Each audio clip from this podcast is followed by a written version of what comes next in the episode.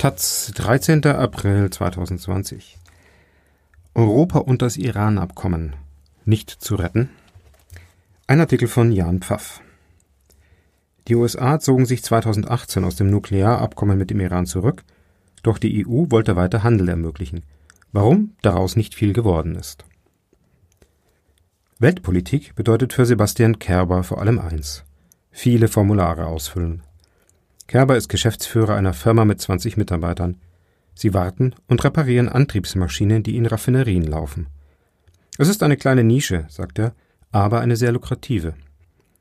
Wenn eine dieser Maschinen ausfällt, steht die gesamte Anlage still. Das kostet mehrere Millionen Dollar am Tag, die Kunden zahlen für eine schnelle Reparatur dann jeden Preis. Seine Geschäfte macht Kerber einmal um den Globus herum, von China bis Argentinien. Von den Maschinen, auf deren Wartung sich seine Firma spezialisiert hat, sind Tausende auch im Iran im Einsatz, und da wird die Sache kompliziert. Jede Maschine, die er zur Wartung von dort geliefert bekommt und wieder zurückschickt, alles, was ausgetauscht wird, jedes noch so kleine Ersatzteil muss er auf der Website des Bundesamts für Ausfuhrkontrolle eingeben, um zu prüfen, ob es gegen Exportauflagen verstößt. So dürfen Bauteile nicht mit Graphit beschichtet sein, weil man dieses abkratzen und für Zentrifugen zur Urananreicherung nutzen könnte. Unterlegscheiben aus speziellen Kunststoffen könnten militärisch verwendet werden, sie brauchen eine extra Genehmigung. Es ist Mitte März. Sebastian Kerber ist beruflich in Berlin.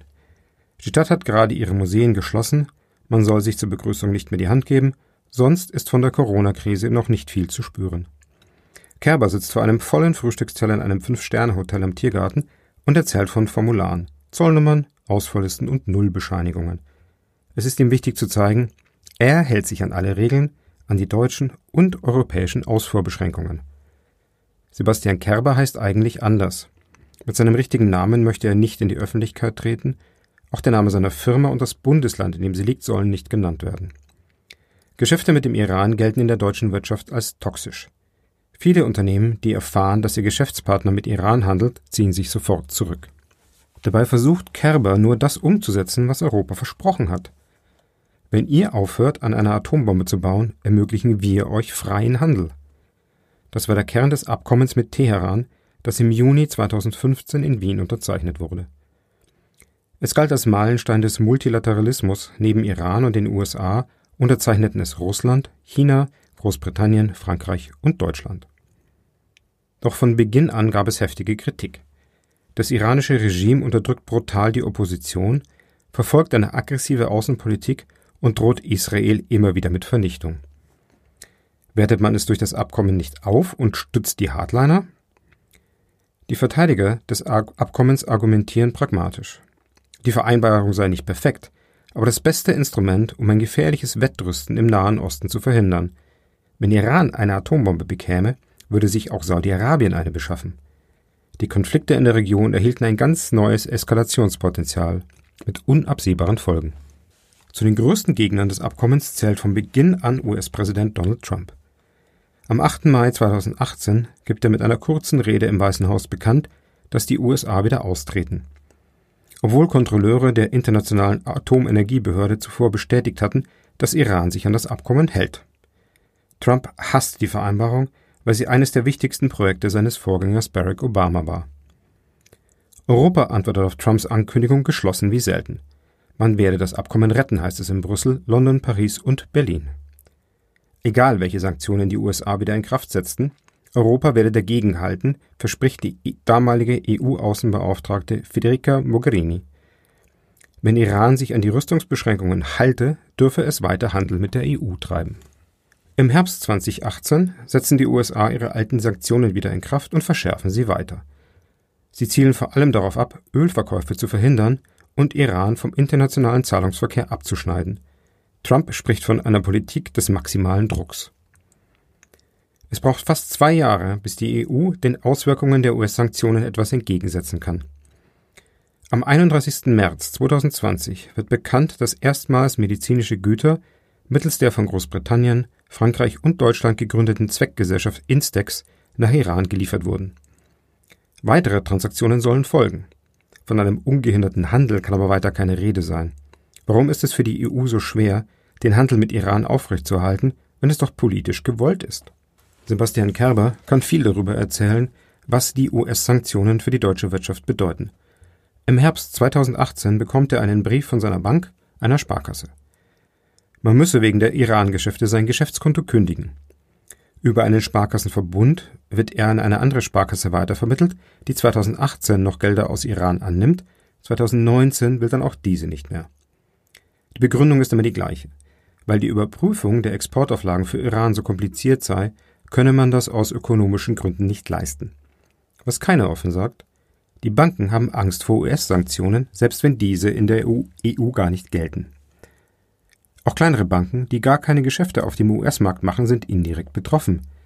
Denn auch für sie ist es wichtig, mit Dollar handeln zu können, weil internationale Transaktionen meist in der US-Währung abgewickelt werden. Und für Dollar-Transaktionen braucht jede Bank ein Referenzkonto in den USA.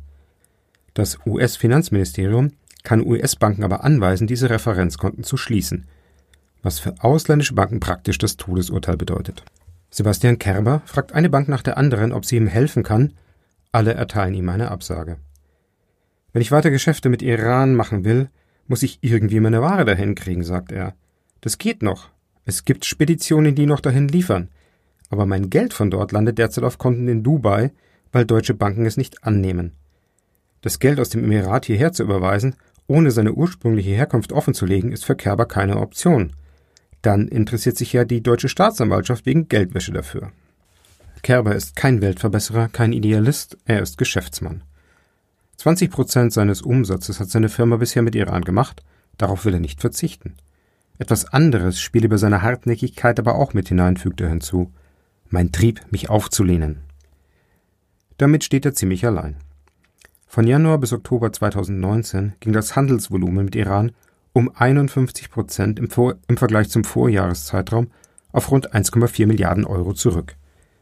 Damit liegt Iran auf Platz 60 der deutschen Handelspartner im vergangenen Jahr hinter Estland und Lettland. Die deutsche Wirtschaft hat sich nicht nur wegen der Banken weitgehend aus Iran zurückgezogen, sondern auch weil viele Unternehmen Nachteilen für ihre US-Geschäfte befürchten.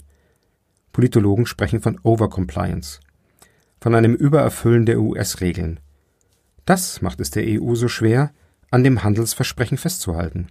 Selbst jene Bereiche, die von den US-Sanktionen ausgenommen sind, humanitäre Güter, medizinische Güter und Agrarprodukte, werden blockiert, weil keine Gelder fließen können.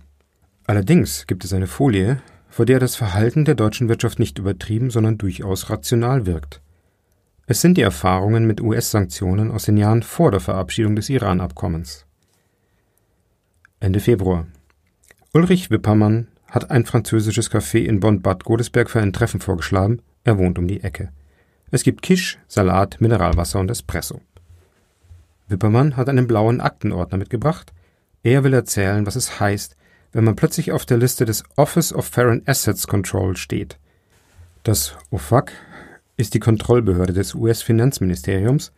Es führt die Datenbanken, in denen Unternehmen und Personen gelistet werden, die gegen US-Sanktionen verstoßen haben. Die schwarzen Listen. Wippermann schiebt einen Brief über den Tisch. Schauen Sie, da hat Chibo uns das Keks-Abo gekündigt. Ein Keks-Abo? Ja, unsere Firma hat 40 Leute, dazu noch die Kunden. Was denken Sie, was da in der Woche an Keksen gegessen wurde? Die Kündigung des Keksabos ist nur ein absurdes Beispiel von vielen. Die Telekom wollte Wippermann nach seiner Listung kein iPhone mehr zu seinem Handyvertrag geben, weil Apple dann die Lieferverträge hätte kündigen können.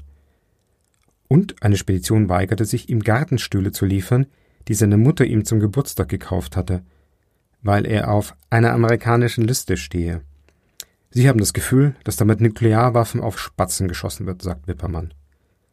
Er war Vorstandsmitglied der deutschen Forfeit, zuständig für Iran. Die Firma hat sich darauf spezialisiert, deutschen Exporteuren gegen einen Abschlag ihre Forderungen abzukaufen, wenn diese ihre Produkte in Länder liefern, deren Zahlungsmoral als unzuverlässig galt. Sie sammelte dort dann das Geld ein. Wir haben gezielt schwierige Länder gesucht, die kein anderer machen wollte, sagte Wippermann. Das schwierigste Land par excellence wurde ab 2008, 2009 Iran. Wenn man sich über die deutsche Forfeit umhört, sagen manche, ihre Margen seien teils unanständig hoch gewesen. Sie hätten sich ihre Dienste sehr teuer bezahlen lassen. Wippermann sagt, wir haben gute Geschäfte gemacht. Am 6. Februar 2014 ist das vorbei. Er ist gerade in Brasilien im Urlaub, als sein Sohn ihn anruft. Papa, du stehst auf der OFAC-Liste. Der Sohn hat es am Morgen im Bonner Generalanzeiger gelesen. Mir war klar, dass ich ruiniert war, dass die Firma ruiniert war und dass ich da gar nichts machen konnte, sagte Wippermann. Sowohl die deutsche Forfeit als auch er als Einzelperson werden vom OFAC gelistet. Die Firma, die er mit aufgebaut hat, trennt sich von ihm, um wieder von der Liste zu kommen. Die Banken kündigen alle seine Privatkonten, nur ein Volksbank-Girokonto kann er behalten. Bekannte gehen ihm nun aus dem Weg. Die Temperatur um einen herum fällt um 20 Grad, sagt er. Terrorfinanzierung lautet der Vorwurf des OFAC. Der Kontakt zu der US-Behörde läuft über eine amerikanische Anwaltskanzlei. Wippermann möchte wissen, was ihm genau vorgeworfen wird. Er bekommt einen OFAC-Bericht, dessen Seiten bis auf die ersten zwei fast durchgängig geschwärzt sind. Da sehen Sie mal, wie schlimm das ist, was Sie gemacht haben, sagte man mir dazu. 2014 regiert Barack Obama im Weißen Haus. Die US- und EU-Sanktionen für Iran sind zu diesem Zeitpunkt noch im Einklang. Und seine Iran-Geschäfte hatte Wippermann regelmäßig von der Bundesbank überprüfen lassen, die für Deutschland die Einhaltung der Finanzsanktionen überwacht. Nun schickt die Bundesbank sechs Prüfer in das Büro der deutschen Forfeit. Sie durchleuchten wochenlang die Geschäftsbücher. Den Abschlussbericht der Bundesbank konnte die Taz einsehen. Das Fazit Zahlungen oder Geschäfte, die aufgrund der geltenden Embargo-Bestimmungen verboten sind, wurden nicht festgestellt. Auch die deutsche Staatsanwaltschaft sieht keine Anhaltspunkte für Ermittlungen. Fünf Monate nachdem die deutsche Forfeit auf die OFAC-Liste kam, wird die Firma wieder heruntergenommen. Ulrich Wippermann nicht. Er bleibt jemand, der nicht mehr in die USA reisen kann, der kein neues Bankkonto eröffnen kann, seine Gartenstühle nicht geliefert bekommt. Erst als das Iran-Abkommen im Januar 2016 offiziell in Kraft tritt, ist es auch bei ihm soweit. Mit dem Abkommen werden die Sanktionen aufgehoben, Wippermanns Name wird von der OFAC-Liste gelöscht. Warum es ausgerechnet ihn getroffen hat? Er ist sicher, dass ein Exempel statuiert werden sollte. An die großen Unternehmen hat man sich nicht rangetraut, deshalb hat man einen Mittelständler genommen, der in dem Bereich hohe Sichtbarkeit hatte. Wippermanns Geschichte ist in Kreisen bekannt, die geschäftlich mit Iran zu tun haben. 2016 hatten die FAZ und das ARD-Magazin Panorama über seinen Fall berichtet. Als 2018 die US-Sanktionen wieder in Kraft treten, setzt sich das Auswärtige Amt dafür ein, dass Wippermann nicht erneut auf der OFAC-Liste landet. Mit Erfolg. Auf politischer Ebene ist nach dem US-Ausstieg aus dem Abkommen schnell klar, dass die Weigerung europäischer Banken, iranisches Geld anzunehmen, ein Haupthindernis für das Handelsversprechen ist. So fordert der deutsche Außenminister Heiko Maas bereits im August 2018 in einem Gastbeitrag im Handelsblatt, dass sich Europa im internationalen Zahlungsverkehr unabhängiger von den USA machen solle. Deutschland, Frankreich und Großbritannien beschließen, eine Art Tauschhandel mit Iran aufzuziehen. Im Januar 2019 gründen sie die Zweckgesellschaft Instex, die Unternehmen ermöglichen soll, ohne Banken Geschäfte mit Iran abzuwickeln. Für Exporte soll Iran Gutschriften bei Instex kriegen, mit denen es europäische Produkte kaufen kann. Europäische Firmen sollen ihr Geld direkt von Instex bekommen. Doch die erste Transaktion verzögert sich immer wieder. Die technischen Details der Zahlungsabwicklung sind komplizierter als gedacht, es gibt viele Personalwechsel und die Ausstattung von Instex legt nahe, dass es der EU mit einer echten Alternative zum dollarbasierten Zahlungsverkehr dann doch nicht so ernst ist.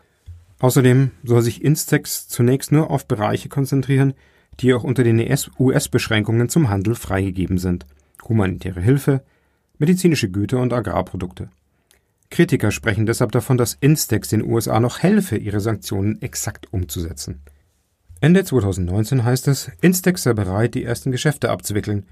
Nun liege es an der iranischen Seite, dass dies nicht passiere. In Teheran wolle man der EU keine Erfolgsmeldung gönnen, weil der Frust tief sitze, dass der Ölexport, der große Geldbringer Irans, bei Instex ausgeklammert werde.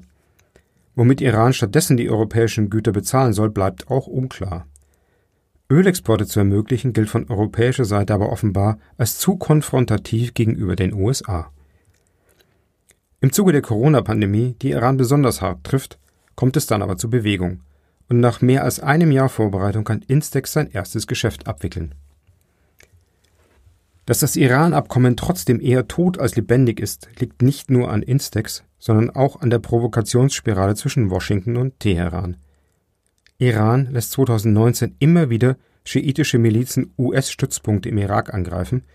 Trump befiehlt als Reaktion im Januar dieses Jahres, den iranischen General Qasem Soleimani per Drohnenangriff zu töten. Zudem verstößt Iran seit dem US-Ausstieg 2018 stufenweise gegen die Auflagen der Urananreicherung. Großbritannien, Frankreich und Deutschland lösen deshalb im Januar den sogenannten Streitbeilegungsmechanismus des Abkommens aus. Nicht ohne zu betonen, dass man es weiter retten wolle. Für die außenpolitischen Thinktanks in Berlin sind die US-Sanktionen ein wichtiges Thema. Von einer Rückkehr der Geoökonomie ist viel die Rede, davon, dass die wirtschaftliche Verflechtung zunehmend als Waffe im geopolitischen Kampf instrumentalisiert wird und dass die EU trotz ihrer Wirtschaftskraft schlecht dafür gerüstet ist. Einer dieser Thinktanks ist der European Council on Foreign Relations, der Büros in sieben europäischen Hauptstädten hat. Das Berliner Büro liegt im zweiten Stock eines Altbaus unter den Linden über der Hauptstadtrepräsentanz von Microsoft. Jonathan Hackenbroich bittet in einem Besprechungsraum mit einem langen Konferenztisch. Er beschäftigt sich mit US-Sekundärsanktionen, die nicht nur das sanktionierte Land treffen, sondern auch in anderen Ländern Wirkung entfalten. Er nennt sie Streubomben, weil sie jeden treffen können. Die wirtschaftlichen Kosten der Sanktionen waren für Deutschland bisher gering, weil der Handel mit Iran insgesamt ein kleiner Posten ist, sagt er. Deshalb sei der Widerstand nicht heftiger ausgefallen. Die außenpolitischen Kosten sind aber sehr groß. Es geht um atomare Nichtverbreitungspolitik und um Regionalpolitik in einer Region, die an unseren Kontinent grenzt, nicht an den der Amerikaner.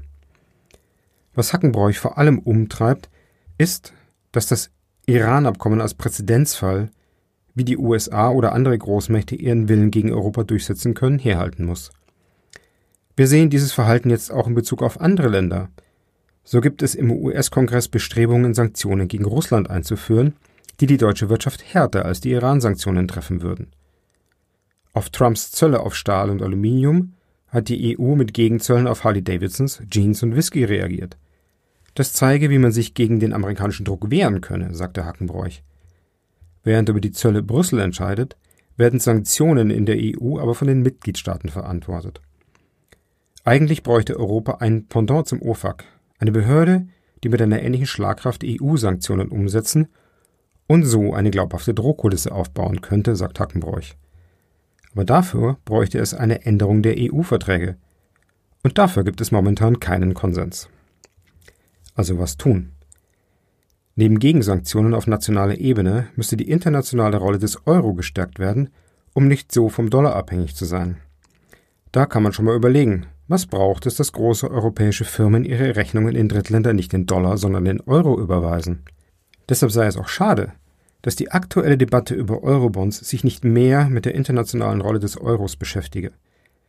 Eurobonds oder etwas Ähnliches bräuchten wir, um den Euro zu internationalisieren und Investoren eine sichere Anlage im Euro anzubieten. Er sei sicher nicht anti-amerikanisch, fügt Hackenbräuch noch dazu, er habe viel Zeit in den USA verbracht aber es ist jetzt an der Zeit, sich zu wehren. Es kann nicht sein, dass über europäische Politik in Washington entschieden wird. Die Recherche für diesen Text wurde ermöglicht durch ein Journalist in Residence Stipendium des Wissenschaftszentrums Berlin für Sozialforschung WZB.